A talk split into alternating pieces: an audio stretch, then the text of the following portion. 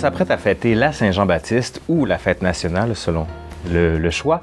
Mais qu'est-ce que c'est que la fête nationale, la Saint-Jean-Baptiste? Au départ, ce qu'il faut dire, on a l'impression que ça vient de la religion catholique parce qu'on pense à Jean-Baptiste, celui qui a baptisé Jésus dans la rivière, mais il faut revenir bien avant, et notamment à l'époque des Romains, à l'Antiquité. C'était les fêtes du solstice d'été, c'est-à-dire c'est que le, le, soleil est à son zénith, donc on fête, c'est pas nécessairement le 24 que ça se fête, mais avec la religion chrétienne, on va réadapter les anciens rites païen pour que le calendrier julien, c'est-à-dire notre calendrier actuel, match, comme on dit gentiment, avec les fêtes de l'Antiquité. Donc le solstice d'été devient la Saint-Jean-Baptiste, une fête chrétienne et qui, comme par hasard, est aussi en lien avec le calendrier Bon, en fait, on peut remonter au début de la colonie, à l'époque de la Nouvelle-France, on fête la Saint-Jean-Baptiste parce que c'est une fête religieuse.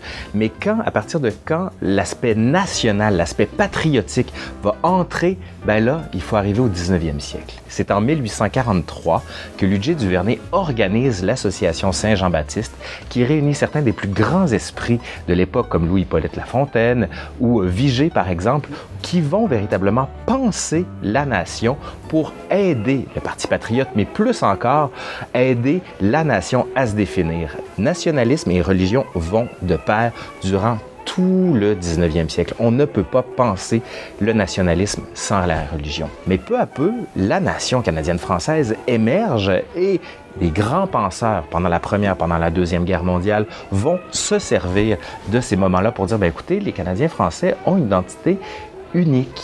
On sent que peu à peu, la Saint-Jean-Baptiste, c'est la fête officieuse du Québec. Et avec le gouvernement de Maurice Duplessis, qui arrive dans les années 40, ce que certains appellent euh, la grande noirceur, on va voir encore une fois ce symbole du nationalisme et de la religion aller de pair. La Saint-Jean-Baptiste devient l'exemple parfait. Et le drapeau du Québec en 1948 qui est mis sur pied. Après Maurice Duplessis, ben, les groupes nationalistes, eux, se disent comme un peu partout dans le monde, c'est le temps de se révolter, c'est le temps de reprendre ce qui nous a été arraché et ce qui est aux mains des anglophones, du pouvoir, de la liturgie, de l'Église catholique, c'est la Révolution tranquille plusieurs Québécois, c'est normal dans leur tête d'aller vers l'indépendance. Pour d'autres, absolument pas.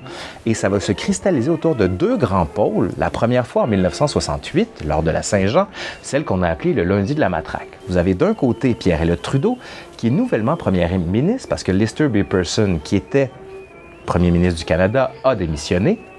Et c'est Pierre-Éliott Trudeau qui a été élu à la tête du Parti libéral et de facto devient premier ministre. Et les élections fédérales se sont tenues le 25 juin 1968. Un jour avant, le 24 juin, c'est la fête nationale. Et Pierre-Éliott Trudeau est invité à la tribune la tribune d'honneur, pourrait-on dire. Et là, il commence à avoir un mouvement de foule. Pierre-Éliott Trudeau, qui est à l'estrade, entend les murmures de la foule et peu à peu, il y a même un groupe qui arrive près de l'estade et qui lui jette des projectiles. La télé qui filme Pierre-Éliott Trudeau voit un homme qui fait face au nationalisme radicaux et qui leur tient tête. Et il dit non, je reste. Et plutôt que de partir, il esquive les projectiles. Et cette image-là, qui va être projetée dans tout le Canada, va avoir un impact déterminant.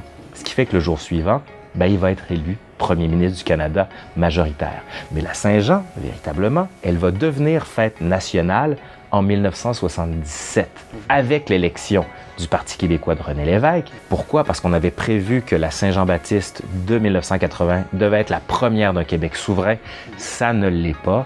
Cela étant, on va quand même se refermer vers des valeurs traditionnelles de patrimoine québécois pour dire peut-être nous avons perdu, mais nous sommes quand même société distincte et comme le dit René Lévesque, ce ne sera que pour la prochaine fois. Ben, la prochaine fois, on veut essayer de l'éviter du côté du Canada anglais. Et ben, c'est les accords du lac Meach, les accords de Charlottetown. Les deux vont être un échec complet. Et ben, les accords du lac Meach, l'échec, c'est 1990. Et la Saint-Jean-Baptiste, cette année-là, est fêtée le 25 juin. Le président de la Saint-Jean-Baptiste, Jean Duceppe, le père de Gilles Duceppe du Bloc québécois, qui est le président qui va donner un discours, mais phénoménal, à l'île Sainte-Hélène, où il va dire véritablement, moi je n'ai qu'un pays, c'est le Québec. Et là, c'est une montée paroxystique parce qu'on s'entend toutes les Saint-Jean qui s'en viennent jusqu'au fameux référendum de 1995, où là, c'est une défaite On a arraché le côté religieux plusieurs années avant. Là, maintenant, on arrache le côté politique pour ne garder qu'un espace, l'espace culturel, l'espace artistique. Et de 95 à 2005, c'est à peu près ça qui se passe. Jusqu'à ce qu'il y ait un sursaut national ou un sursaut qui est mené par un groupe, qui est l'Ocolocas, qui se dit, ben là, il y a des événements en pleine d'Abraham, il y a des événements à Montréal, mais rien de ça n'est politique. Donc, on va faire l'autre Saint-Jean. Et on va faire une Saint-Jean qui parle de politique. Ça se passe bien jusqu'en 2009, où, à ce moment-là, deux groupes anglophones sont invités.